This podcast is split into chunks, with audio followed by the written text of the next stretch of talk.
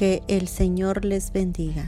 En esta hora usted está sintonizando El Velo.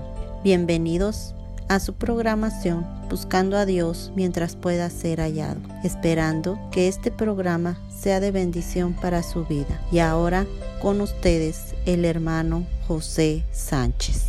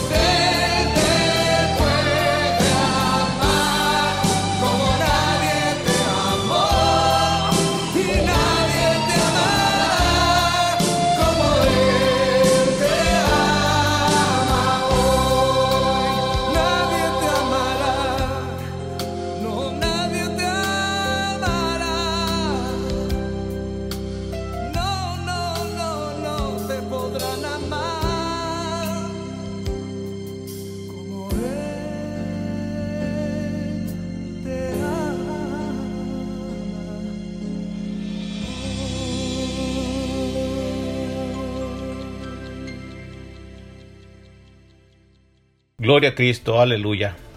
Pues así es, estamos en un programa más, buscando a Dios mientras pueda ser hallado. Les mandamos un saludo a, todas aquellas personas que sintonizan este programa, que se han estado conectando este día a día y lo comparten, ¿verdad? Pues eh, es el fin, ¿verdad? De alcanzar las almas para Cristo que conozcan a Jesucristo como su único suficiente Salvador. Ese es el propósito de este programa, buscando a Dios mientras pueda ser hallado. Gloria a Cristo. El tema de hoy que el Señor nos daba para nuestras vidas, para nuestros corazones, para transmitirles a ustedes, el tema se titula La presencia de Dios en casa.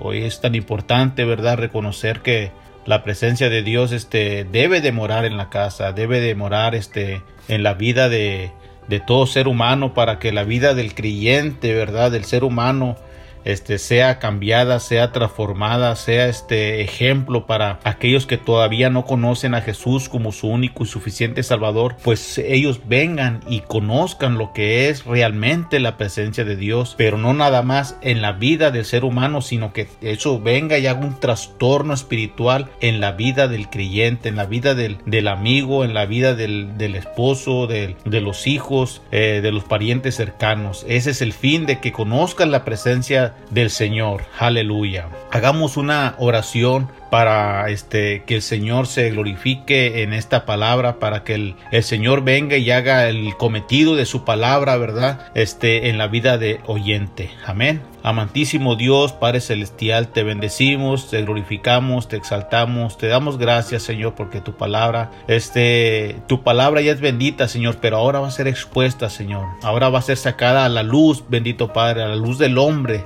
Señor, para que toda aquella tiniebla sea quitada, Señor, para que aquello que no te agrade, Señor, vengas y lo elimines y lo apartes y lo hagas para un lado y le pongas, Señor mío, en lugar de tinieblas, Señor, donde el enemigo los quiere tener, sea quitado y se le ponga luz se le ponga algo con lo que el hombre pueda alumbrar y pueda guiar a su familia, pueda guiarse a sí mismo y él pueda andar en tu espíritu, Señor. Gracias te damos, Señor, y a donde quiera que llegue esta palabra y a donde quiera que esta, esta sintonización llegue, Dios mío, llegue con aquel propósito, Señor, de que la semilla caiga en buena tierra. Gracias te damos, Señor, porque tu palabra ya es bendita, tu palabra es fiel y verdadera, Señor. Y como lo hemos dicho en otros programas, Señor, es la regla inefable sin error alguno. Gracias te damos, Señor. Y en tus manos pongo mi persona, Señor. Pon las palabras perfectas sobre mi vida, Señor, para que esta palabra, Dios mío, cumpla su cometido. Todo te lo rogamos en el nombre del Padre, del Hijo y del Espíritu Santo. Gracias, Señor. Pues miren, el tema de hoy, lo que el Señor nos, nos daba a nuestras vidas, es la presencia de Dios en casa. La presencia de Dios en casa es tan importante, amados amigos, oyentes, hermanos que nos escuchan. La presencia de Dios es tan importante como tener el alimento diario físico para nuestras vidas. Estoy seguro que si nosotros pasamos un día sin comer, tal vez aguantemos. Pasamos dos días sin comer, vamos a sentirnos un poco débil. Pero pasamos tres o cuatro días, pues ya nos vamos a sentir un poquito más así como que ya queremos desfallecer. Pero ¿qué pasa si dejamos de comer totalmente? Pues físicamente nos vamos a morir. Pues espiritualmente es semejante lo que nos va a suceder en nuestras vidas cuando la presencia de Dios no la tenemos en nuestra vida, en nuestro hogar. Literalmente lo que va a suceder es que vamos a morir o estamos muertos espiritualmente, aleluya. Y cuando estamos débiles espiritualmente, lo que viene y hace el enemigo es que viene y se aprovecha de nuestra debilidad espiritual. Pero estaremos leyendo nuestro versículo clave que se encuentra en segunda de Samuel, capítulo 6, aleluya, versículo 11, aleluya. Segunda de Samuel, capítulo 6, versículo 11. Es un versículo tan pequeño que lo hemos agarrado, agarrado perdón, como base, simplemente. Y después de ahí vamos a ver otros pasajes más y vamos a ir avanzando para hablar acerca de la presencia de Dios. ¿Qué es lo que debemos de hacer con la presencia de Dios? ¿Qué es lo que no se debe de hacer con la presencia de Dios? ¿Cómo es que se debe de cuidar la presencia de Dios? Aleluya. Pero dice la palabra del Señor en el nombre del Padre, del Hijo y del Espíritu Santo, se lee de esta manera, y estuvo el arca de Jehová en casa de Obed Edom Geteo tres meses, y bendijo Jehová a Obed Edom y a toda su casa. Aleluya. Vamos a hablar acerca de la presencia de Dios en los tiempos antiguos. Aleluya. Y esta historia este, narra de cómo, cómo la presencia de Dios, este, muchas de las veces tenemos la creencia o llegamos a pensar de que es como si fuera un amuleto a la presencia de Dios. Es como si fuera algo que, que llegas a tu casa y cuando vienes, por ejemplo, con tu gorrita, llegas y la cuelgas y otro día sales y te vuelves a poner tu gorrita y te vas. La presencia de Dios a veces creemos porque no nos han explicado lo que es la presencia del Señor, lo que es la presencia del Espíritu Santo, aleluya. No se nos ha comentado, no se nos ha hablado, se nos ha hecho creer y pensar que es algo que podemos utilizar simplemente cuando tengo un problema, una necesidad, cuando estoy enfermo, cuando no tengo economía, cuando no tengo trabajo. Pensamos que la presencia de Dios es para eso, pero no. Déjame decirte que la presencia de Dios va mucho más allá de lo que nosotros nos imaginamos, de lo que nosotros pensamos. Es más, déjeme decirle que lo que yo le voy a decir y voy a tratar de explicarles no se asemeja realmente a lo que es la presencia de Dios. ¿Por qué no se asemeja? Porque yo le voy a tratar de explicar, pero realmente lo que nos da más luz acerca de la presencia de Dios es cuando uno va y dobla rodillas y le dice, Señor, yo te quiero conocer. Señor, yo quiero saber este más de ti, quiero saber este cómo, cómo caminar, cómo dirigirme, cómo guiar a mi familia, cómo guiarme eh, mi misma persona. Aleluya. Déjame decirte que la presencia de Dios es omnipotente, es omnisciente y es omnipresente. Y es omnipotente porque tiene el poder sobre todo sin ningún límite. Aleluya. Y es omnisciente porque todo el conocimiento del mundo secular o espiritual, déjame decirte que para la presencia de Dios no hay nada que sea oculto. No hay nada que la presencia de Dios no pueda discernir. Es decir, Él todo, todo, todo lo tiene en cuanto a conocimiento. Aleluya. Aleluya. Gloria al Señor. Pero también es omnipresente. Es decir, está en todas partes. Aleluya. Él no tiene, aleluya, restricciones, ya sean aquí en la tierra universales, pero tampoco celestiales. Él es omnipresente, omnisciente y es omnipotente. Aleluya. Yo creo que hoy en día necesitamos ese gran ayudador que es la presencia de Dios sobre nuestras vidas, sobre nuestra casa. Pero vamos a hablar un poquito acerca de la presencia de Dios en cuanto se refiere al pueblo de Israel. El pueblo de Israel dice que en aquellos tiempos, por mandato de Dios hacia Moisés, se le, se le dio este, el trabajo de que hicieran, de que construyeran eh, un, un arca, el arca del pacto, que es a la que se le nombra, aleluya, que se le dio las órdenes, está en Éxodo capítulo 25, pero vamos a estar viendo qué era el arca del pacto. En grandes rasgos vamos a, decirlo, porque eh, mi intención es que estas poquitas palabras, sin tanto preámbulo, es que se te queden grabadas y tú recuerdes a grandes rasgos qué es el arca del pacto. El arca del pacto era un cofre de madera cubierto de oro, según lo describe el libro de Éxodo y contenía las dos tablas de piedra de los diez mandamientos, la vara de Aarón que floreció y una vasija con maná. Aleluya. Esta arca del pacto simbolizaba la presencia de Dios, es decir, a donde ellos la llevaran y cumplieran sus mandamientos y sus estatutos, jamás Dios les abandonaría. Aleluya. Pero había un requisito para que Dios no los abandonara. ¿Cuál era? Era que tenía que cumplir sus mandamientos y sus estatutos. Ahora, ojo, déjenme les digo, este, hay que tener cuidado con esto que les voy a decir. Aclarando algo, el arca del pacto no era un amuleto para ellos, ni para nadie. Era que la presencia de Dios ahí descendía, les daba instrucciones para que el pueblo de Dios pudiera caminar dentro de su voluntad. Aleluya. Eso era lo que representaba a grandes rasgos la, eh, el arca del pacto en el pueblo de Israel.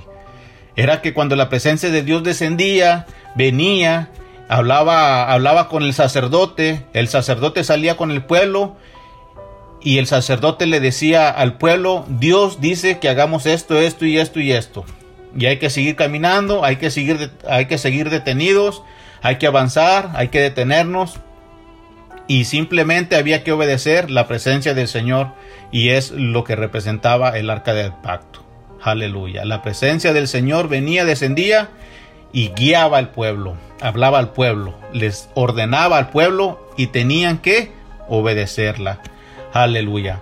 Pero vamos a ver qué es lo que sucedió con la presencia de Dios en medio de, de aquel pueblo. La presencia de Dios en aquel pueblo tenía un fin, tenía eh, el fin de guiarlos, de que no cayeran en manos del enemigo, de que fueran de triunfo en triunfo. Pero ¿qué, qué, qué sucedió con la presencia de Dios? ¿Qué sucede cuando la descuidamos? ¿Qué sucede cuando no le ponemos caso, aprecio? Cuando decimos, no, primero quiero obedecer a, mi marido, primero quiero obedecer a mi patrón, primero quiero obedecer este, es que las bendiciones del mundo son muchas las que me ofrece el enemigo, aleluya, y, descuido la presencia de Dios y hago caso oportuno al enemigo que este, no es correcto pero me inclino más por las cosas del mundo que por las cosas de Dios. Entonces ahí entramos en un dilema donde ya se está descuidando la presencia del Señor, aleluya. Y el pueblo de Dios que tenía ese privilegio de contar con el arca del pacto, que era donde descendía la misma presencia de Dios y les ordenaba, pues ellos es lo que estaban haciendo, estaban desobedeciendo la presencia del, del Dios altísimo, aleluya. Gloria al Señor. Y dice Isaías capítulo 59 del 1 al 4. Aleluya. Dice, he aquí que no se ha acortado la mano de Jehová para salvar, ni se ha agravado su oído para oír. Pero vuestras iniquidades, oiga bien lo que estoy diciendo, el pueblo de Israel, aleluya, pero vuestras iniquidades han hecho división entre vosotros y vuestro Dios. Es decir, estaban descuidando la misma presencia de Dios. Y dice, y vuestros pecados han hecho ocultar de vosotros su rostro para no oír. Es decir, estaban descuidando la misma presencia del Señor nuevamente. Dice el 3, porque vuestras manos están contaminadas de sangre y vuestros dedos de iniquidad Vuestros labios pronuncian mentira, hablan maldad vuestra lengua. Y dice 4, no hay quien clame por la justicia, ni quien juzgue por la verdad. Confían en vanidad y hablan vanidades, conciben maldades y dan a luz la iniquidad. Cuando tú no obedeces a Dios, cuando tú no te sometes a la, a la presencia de Dios, a los decretos de Dios, a los mandatos de Dios, el fruto que tú vas a dar y yo voy a dar si no me someto es iniquidad. Es decir, todo lo contrario que Dios pone para ti como mandamientos o estatutos. Es decir, hey Señor, yo no quiero nada de eso, yo no quiero estatutos, yo no quiero mandamientos, yo prefiero la maldad.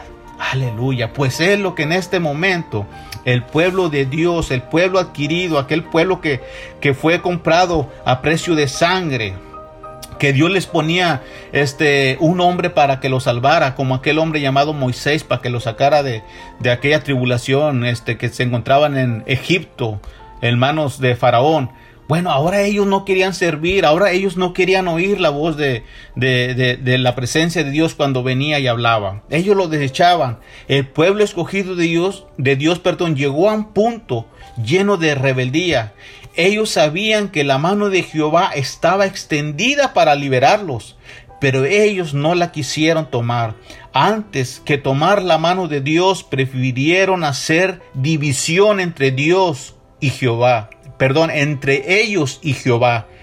Y ellos sabían que sus labios estaban en mentira y sus hechos se encontraban en maldad, pero aún así prefirieron abandonar la presencia de Dios. Aleluya. ¿Cuántas de las veces nosotros sabemos cuál es la verdad? Sabemos cuál es el camino, sabemos quién es nuestra paz, sabemos dónde está el verdadero descanso. Ah, pero no lo aceptamos. No queremos ir. No queremos ir a los brazos del Maestro. No queremos ir a agarrarnos de aquella mano que nos puede liberar del enemigo. Preferimos hacer antes la maldad. Aleluya. Gloria al Señor. Como decía el versículo 4. Dice, conciben maldades y dan a luz la iniquidad. Aleluya. Y eso es la, la vida del ser humano. Que muchas de las veces preferimos hacer la maldad que hacer lo bueno. Gloria al Señor. Pero fíjese, este primera de Samuel, aleluya, 4.10. Primera de Samuel 4.10 dice de esta manera, gloria al Señor.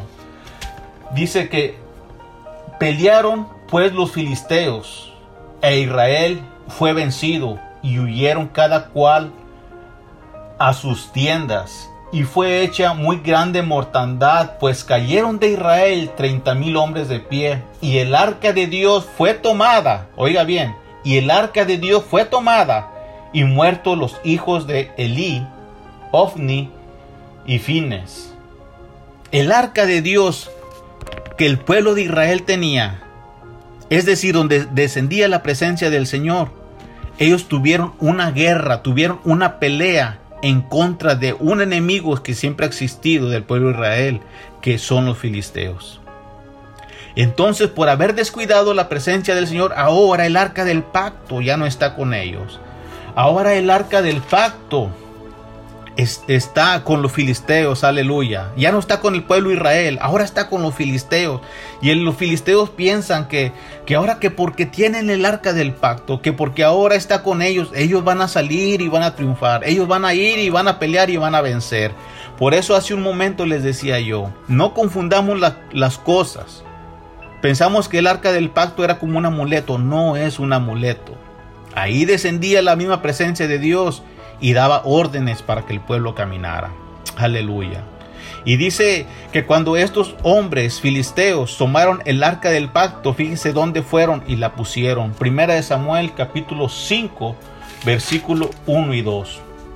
Dice, cuando los filisteos capturaron el arca de Dios, la llevaron, la llevaron desde Ebenezer a Asdod y tomaron los filisteos el arca de Dios y la metieron, oiga bien dónde la pusieron, y la metieron en la casa de Dagón y la pusieron junto a Dagón. Aleluya. Dagón para ellos, para los filisteos, era un dios que les daba el cultivo. Era el dios del grano. Era el dios de la fertilidad. Fíjese ahora dónde está el arca del pacto, donde la presencia de Dios venía y hablaba, ahora está a un lado de un gran ídolo, de un dios falso llamado Dagón, a la cual estos hombres le llamaban el dios de la fertilidad. Gloria al Señor. Primera de Samuel 5, 6 y 12. Aleluya. Dice que se agravó la mano de Jehová sobre los de Asdod y los destruyó y los hirió con tumores en Asdod y en todo su territorio. Y viendo esto los de Asdod dijeron, no quede con nosotros el arca de Dios de Israel, porque su mano es dura sobre nosotros y sobre nuestros dioses Dagón. Gloria al Señor. Déjame decirte que cuando este pueblo llamado Filisteo tenía el arca, ellos pensaron que sus problemas iban a solucionar. Ellos pensaron que, que, el día de mañana iba a ser más prometedor que el día de hoy. Pero ellos estaban erróneamente equivocados porque la presencia de Dios hace rato, hace un momento yo les comentaba, no es como llegar y quitarte tu gorra o tu, tu sombrero, ponerlo en un ganchito y otro día te levantas, te lo pones, te sales. No, la presencia de Dios no es así. La presencia de Dios se cuida. La presencia de Dios se ama. La presencia de Dios tiene un lugar el más especial en el corazón del hombre que así debería de ser. Aleluya. Pero por eso es que dice la escritura que se agravó la mano de Jehová sobre los de Asdod y los destruyó y los hirió con tumores. Aleluya. Ese era el castigo que ellos estaban teniendo, aleluya, por tener el arca del pacto, que era un lugar donde no le correspondía estar al arca, mas ellos la habían usurpado, ellos la habían extraído en una guerra que habían tenido contra el pueblo de Israel. Y dice en 1 Samuel capítulo 5, verso 12, y los que no morían eran heridos de tumores, y el clamor de la ciudad subía al cielo. ¿Sabe algo? El arca del pacto ahí con ellos, dice en 1 Samuel, eh, aleluya, 6.1, dice que estuvo el arca de Jehová en la tierra de los filisteos siete meses. Siete meses nada más estuvo porque ellos ya no aguantaban que estuviera ahí el arca del pacto. Primera de Tesalonicenses, capítulo 1, verso 6, dice, porque es justo delante de Dios pagar con tribulación a los que os atribulan. Y los filisteos lo que hacían constantemente con el pueblo de Dios es que lo atribulaban, lo atribulaban, lo atribulaban constantemente.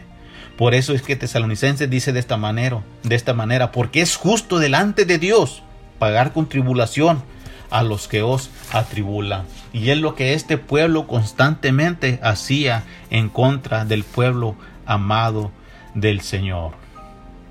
Así es que, que a los filisteos no les quedó más opción que devolver el arca del pacto, puesto que estaban sufriendo castigo por medio de la mano de Jehová. Ya dijimos hace un momento, ¿qué les pasaba? Pues tenían tumores a grandes rasgos, pero otros eran muertos también. Y fue recuperada el arca del pacto y fue puesta en casa de un sacerdote de la tribu de Judá. Este era un hombre que conocía la ley de Moisés y las escrituras y también conocía cómo tratar la presencia de Dios, es decir, el arca del pacto. Primera de Samuel capítulo 7, verso 1 y 2 dice de esta manera. Vinieron los de Kiratim Jearim y llevaron el arca de Jehová y la pusieron en casa de Abinadab, situada en el collado, y santificaron a Eleazar, su hijo, para que guardase el arca de Jehová. Desde el día que llegó el arca de Kiriat Jearim, pasaron muchos días. Y luego fíjese aquí, bien importante esta fecha, este tiempo que pasó, este lapso, dice 20 años.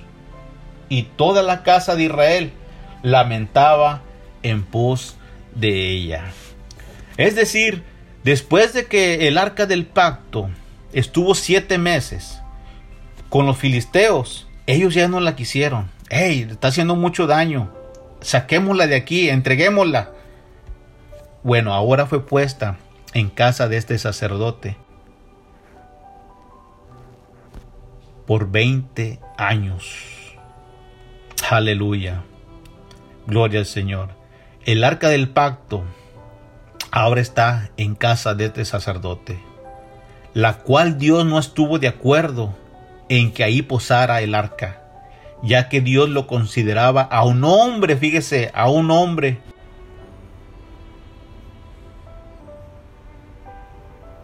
que no obedecía a Dios, desechaba los mandamientos, no le aceptaba en su corazón, no era del agrado de Dios.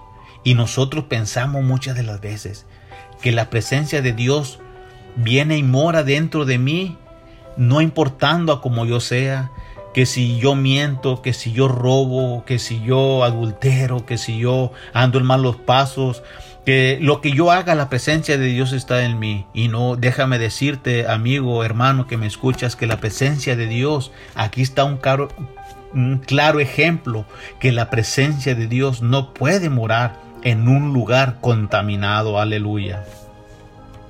Gloria al Señor. Una de las primeras y grandes cosas, fíjese, que el rey David, este, cuando queda de rey, yéndonos un poquito más para enfrente, un poquito más para enfrente, cuando eh, el rey David este, es proclamado rey, lo que hace él, él quiere y hace recuperar el arca. Aleluya. Porque sabía que le pertenecía al pueblo de Dios. Yo me puedo imaginar a este hombre Abinadab que sabía, conocía las escrituras, conocía la ley y no le pudo haber enseñado a sus hijos lo que realmente representaba tener la presencia de Dios en su casa y no la supo valorar. No se enseñó ni a sí mismo, ni enseñó a sus semejantes, ni pudo ser ejemplo. Veinte años estuvo el arca del pacto en su hogar y él no pudo reconocerla. Pero ahora vamos a ver, después de que David es proclamado rey, David, David, este, ahora él intenta este, recuperar el arca. Y ahora David este, lleva el arca y por eso es que en el capítulo 6 de segunda de Samuel, aleluya, dice de esta manera, Dice que David volvió a reunir a todos los escogidos de Israel, treinta mil, y se levantó David y partió a Baala de Judá con todo el pueblo que tenía consigo para hacer pasar de ahí el arca de Dios sobre la cual era invocado el nombre de Jehová de los ejércitos, que mora entre los querubines. Es decir, fíjese, hablando a grandes rasgos para que usted entienda o comprenda un poquito de la historia, en los tiempos del arca del pacto no había rey. No había rey, era tiempo, este, había jueces en aquel entonces. En esos tiempos era cuando todavía teníamos el último, el último profeta, sacerdote, aleluya, de aquellos tiempos, que fue Samuel. Aleluya. Y después vino el rey, porque el mismo pueblo le pidió un rey y pusieron a Saúl, pero no era el tiempo de Dios. Y el pueblo terco que quería un rey, porque había otros pueblos este, que tenían un rey, pero ellos querían uno. Y Dios se los permitió, pero vieron que no era el tiempo de Dios. Por eso es que el primer rey fracasó, aleluya. Pero luego viene David y David lo primero que intenta hacer, aleluya, es recuperar el arca del pacto. Aleluya. Y pero dice que cuando este, llevan el arca del pacto, sucede algo inusual, aleluya, sucede algo que para dentro de uno puede decir, ah, qué casualidad que haya sucedido eso, pero cuando todo está dentro de los planes del Señor, el Señor hace como a Él le place, en el tiempo que Él desee y con, él, con la persona que Él quiere también, aleluya. Dice que pusieron el arca de Dios sobre un carro nuevo y la llevaron de la casa de Abinadab, donde había posado 20 años el arca, aleluya, que estaba en los collados y Usa y Ahío, hijos de Abinadab, guiaban el carro nuevo. Y cuando lo llevaban de la casa de Abinadab, que estaba en el collado con el arca de Dios, Ahío iba delante del arca, y David y toda la casa de Israel danzaban delante de Jehová con toda clase de instrumentos de madera, de haya, con arpas, salterios, panderos, flautas y címbalos. Pero fíjese lo que sucede aquí en el 6. Cuando llegaron a la era de Nacón, Usa extendió su mano al arca de Dios y la sostuvo porque los bueyes tropezaban. Es decir, que cuando llevaban el arca eh, del pacto arriba de un carruaje nuevo. los animalitos tropezaron y un hijo de Abinadab quiso meter la mano y nadie tenía que tomar ni tocar esa arca. Por eso es que tenía dos varas largas que era por donde se tenía que tomar. Y este hombre en aquel instante cayó muerto. cayó fulminado, aleluya. Gloria al Señor. Y dice la palabra que el corazón de David se tuvo temor, tuvo miedo eh, y un temor de reverencia hacia la presencia de Dios, para que usted note el cuidado que el rey David ahora tiene con la presencia del Dios, que no se había mostrado en Abinadab ni con los filisteos, aleluya. David lo que trata de hacer es recuperar la presencia de Dios en el pueblo del corazón de Israel, aleluya. Y ahora el arca del pacto va a ser reservada por un tiempo definido en casa de un hombre llamado Obed Edom Geteo. Y dice la palabra del Señor en 2 de Samuel capítulo 6 versículo 11, dice, y estuvo el arca de Jehová en casa de Obed Edom Geteo tres meses, y bendijo Jehová a Obed Edom y a toda su casa. Ahora el arca del pacto está en un hogar de un hombre que se pronuncia pocas veces en la escritura. En este hombre llamado Obed Edom Geteo. Y aquí surge una pregunta. ¿Por qué este hombre fue tan bendecido? ¿Por qué si la presencia del Señor duró nada más tres meses, duró tan poquito tiempo? ¿Por qué la presencia de Dios fue y bendijo grandemente el hogar de este hombre? Y aquí surge esa pregunta que les hacía un momento. ¿Por qué Dios bendijo a Obed Edom, Geteo? Aleluya. Este hombre supo honrar a Dios cuando, aleluya, cuidándola con reverencia, el arca del pacto, la cual era como un púlpito en su hogar. Aleluya, para dirigirse hacia sus hijos y hacia su familia. Es por esto es por esta causa que él y toda su familia fueron bendecidos grandemente. Ahora se fija usted la diferencia No importa el tiempo, 20 años, 7 meses, 3 meses, sino que ahora este hombre le está poniendo el interés debido a lo que es realmente, que se le debe de dar realmente, aleluya, a la presencia del Señor, aleluya. Ahora, este, mucho se ha discutido esto, donde dice que Obed Edom Geteo era edomita o era Geteo. Supongamos que este hombre e, era edomita. Y supongamos que este hombre era Geteo también. Los edomitas hubo un tiempo en que ellos tuvieron discusión con su hermano, que era el pueblo de Israel. Es decir, de todos modos hubo una discusión entre pueblos. Es decir, hoy en día entre familias hay pleitos y hay divisiones. Y ahí está el problema. Pero nadie quiere solucionar el, problema porque nadie quiere tener un compromiso con Dios. Pero supongamos ahora que este hombre era geteo. Aleluya. Veamos la otra cara.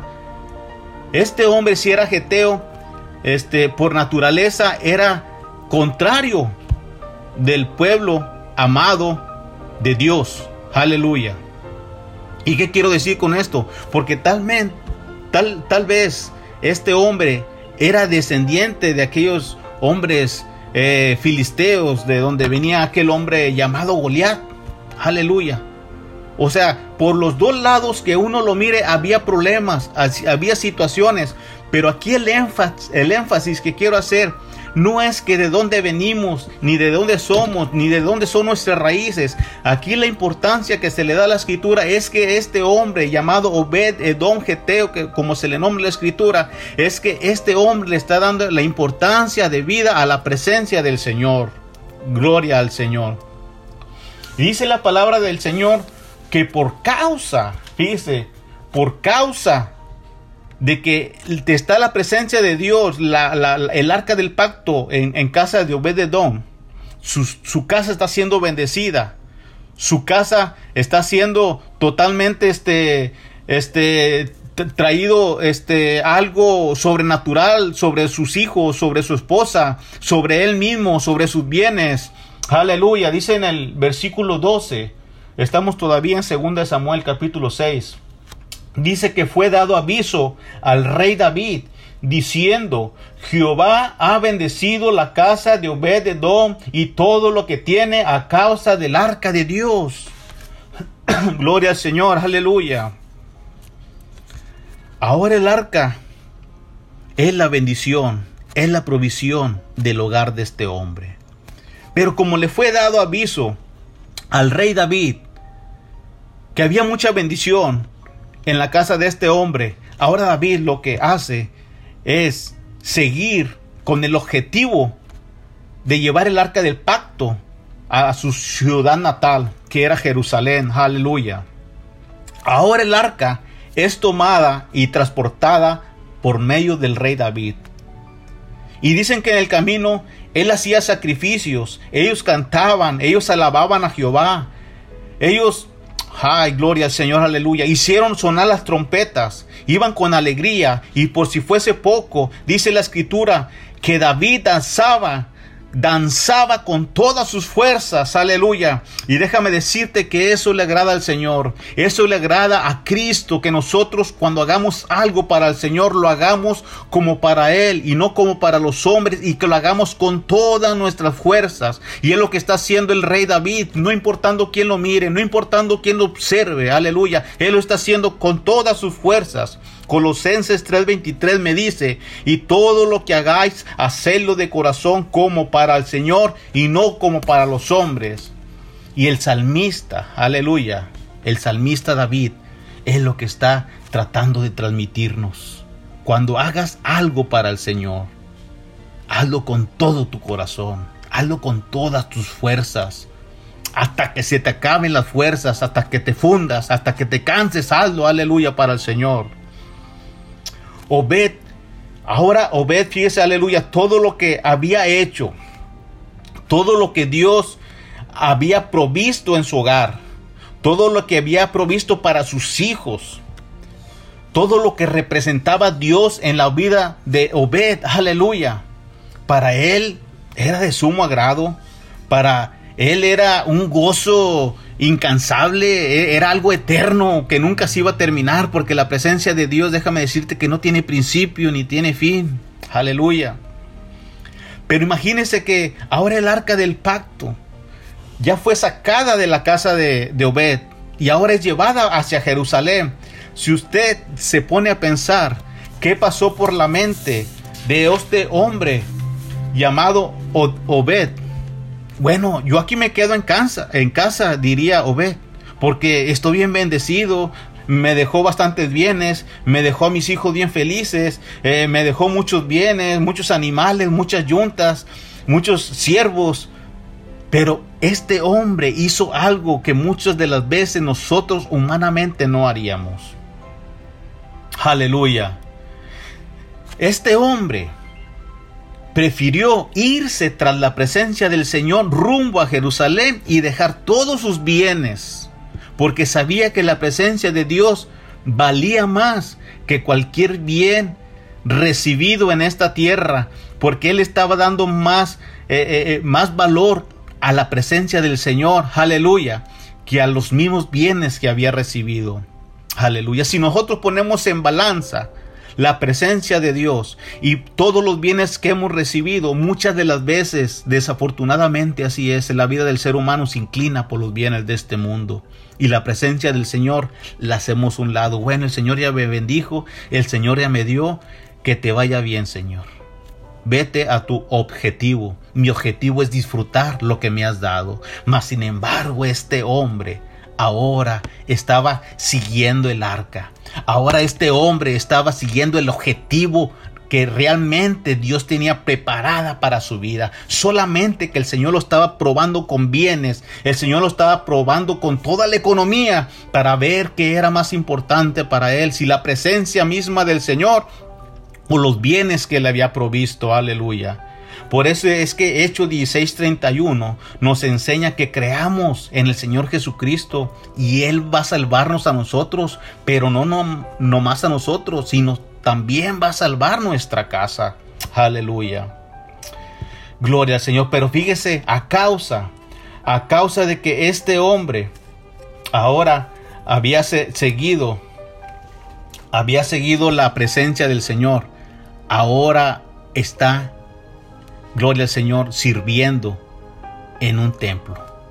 Ahora está sirviendo en un lugar donde se había eh, hospedado todo el pueblo de Israel, a donde habían llegado a servir. Y dice la escritura en Primera de Crónicas 26, gloria al Señor, 26, 15, gloria al Señor, gloria al Señor. Perdón, 15, 21, dice que Matatías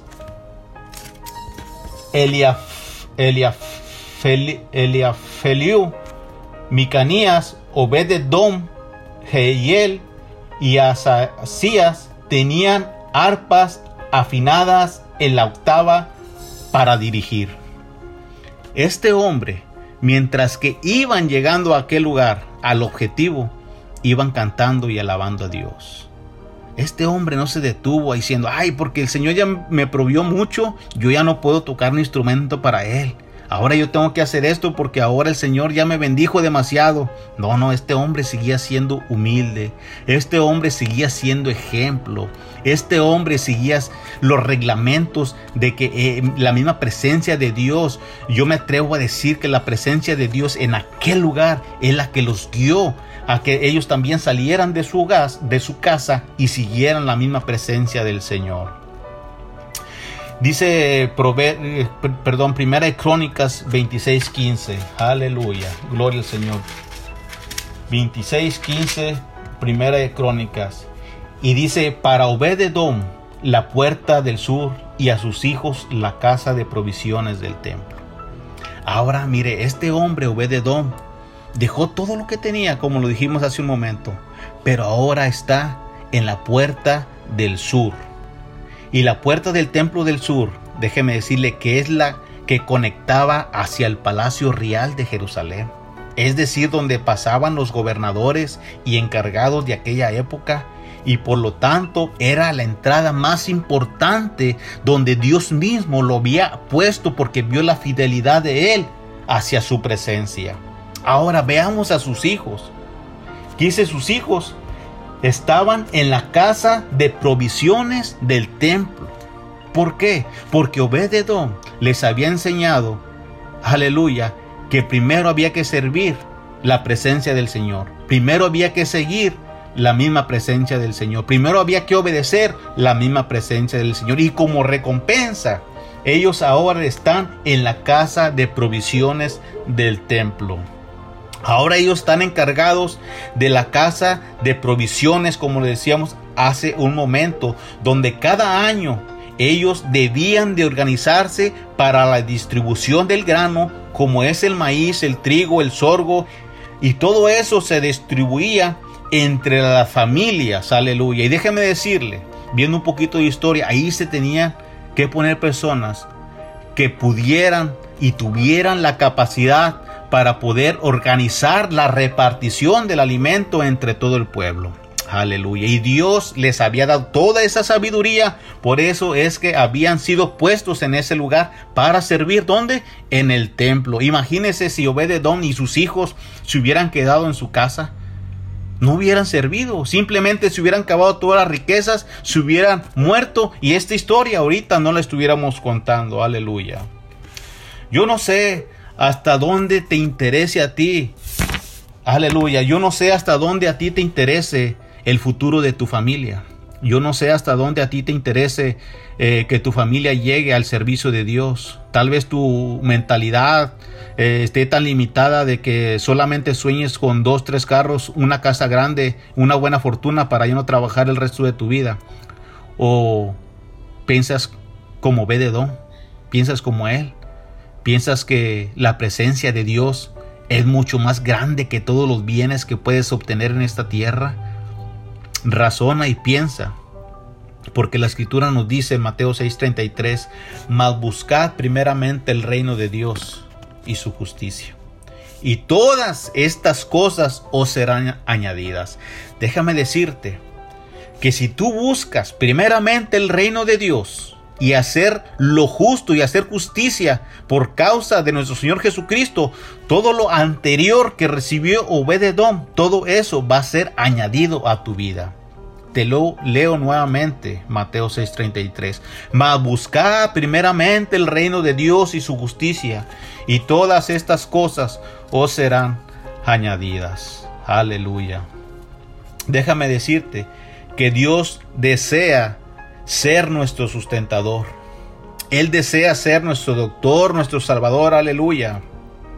Él desea traer unidad a nuestro hogar, limpiar nuestras lágrimas, llevar nuestras cargas, aquello que nos entristece, aleluya, Él desea también llevarlo, cargarlo y sepultarlo, aleluya. Tal vez te sientes sin fuerzas, cansado, fatigado. Tal vez digas tú, ay, yo estoy como los filisteos, yo pensé que era un amuleto. Oh, yo estoy como Abinadab, que pensé que con el simple hecho de, de que conocer la presencia del Señor, pero no respetarla ni amarla, ni llevar sus lineamientos, yo pensé que iba a obrar en mi vida. Déjame decirte que pueden pasar 20 años como en la casa de este hombre y no puede suceder nada. Tal vez tú digas, necesito la presencia de Dios en mi vida para que Él haga algo, para que more en mi vida.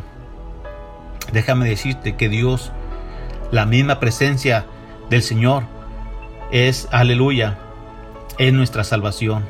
Dice la escritura en Hechos 4:12, porque no hay otro nombre bajo el cielo dado a los hombres en que podamos ser salvos. ¿Quién es? Si no es Cristo Jesús. Aleluya.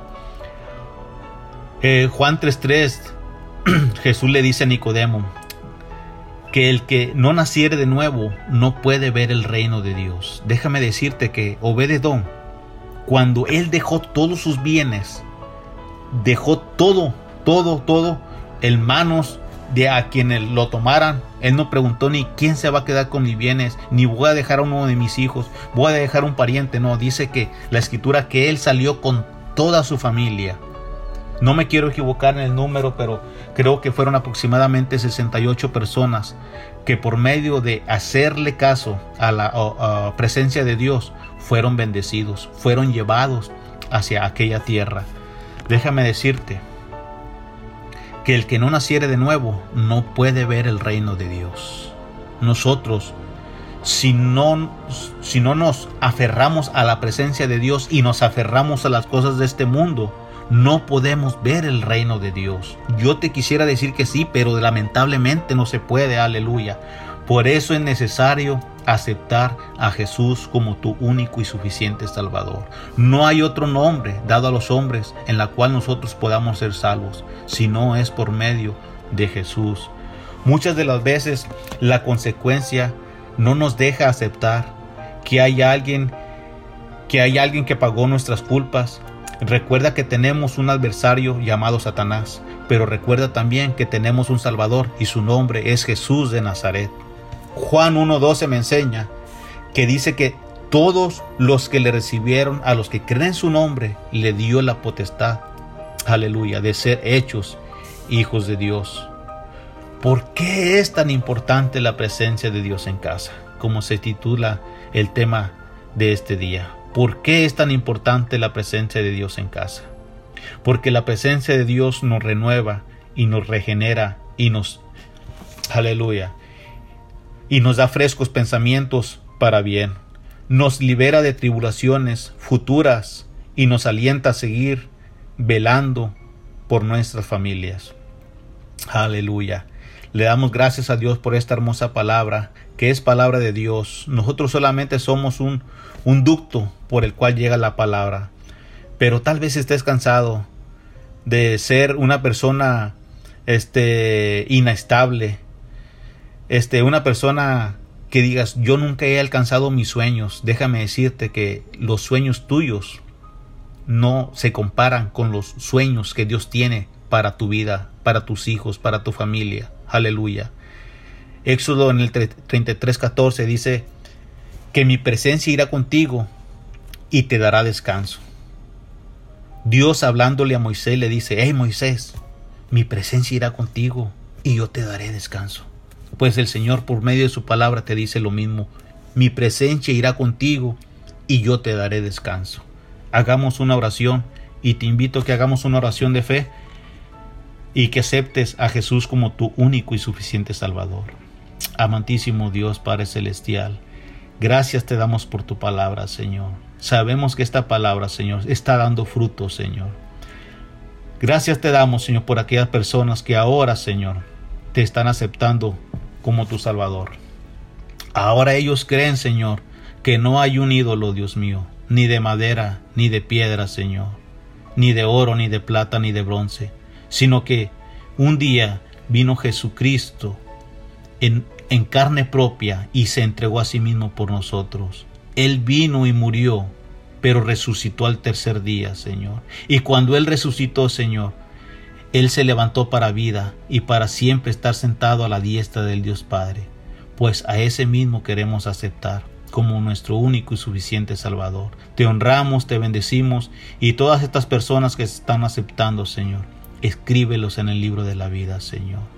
Para cuando lleguen a tu presencia, Señor, ellos te conozcan y te vean, Señor, y te abracen y digan que tu presencia, Señor, fue mejor que todo lo que pudieron haber obtenido en esta tierra. Gracias Señor una vez más y todo te lo rogamos en el nombre del Padre, del Hijo y del Espíritu Santo. Amén. Gracias amados amigos y hermanos que sintonizaron esta transmisión buscando a Dios mientras pueda ser hallado. Señor les bendiga. Hasta la próxima. Nos da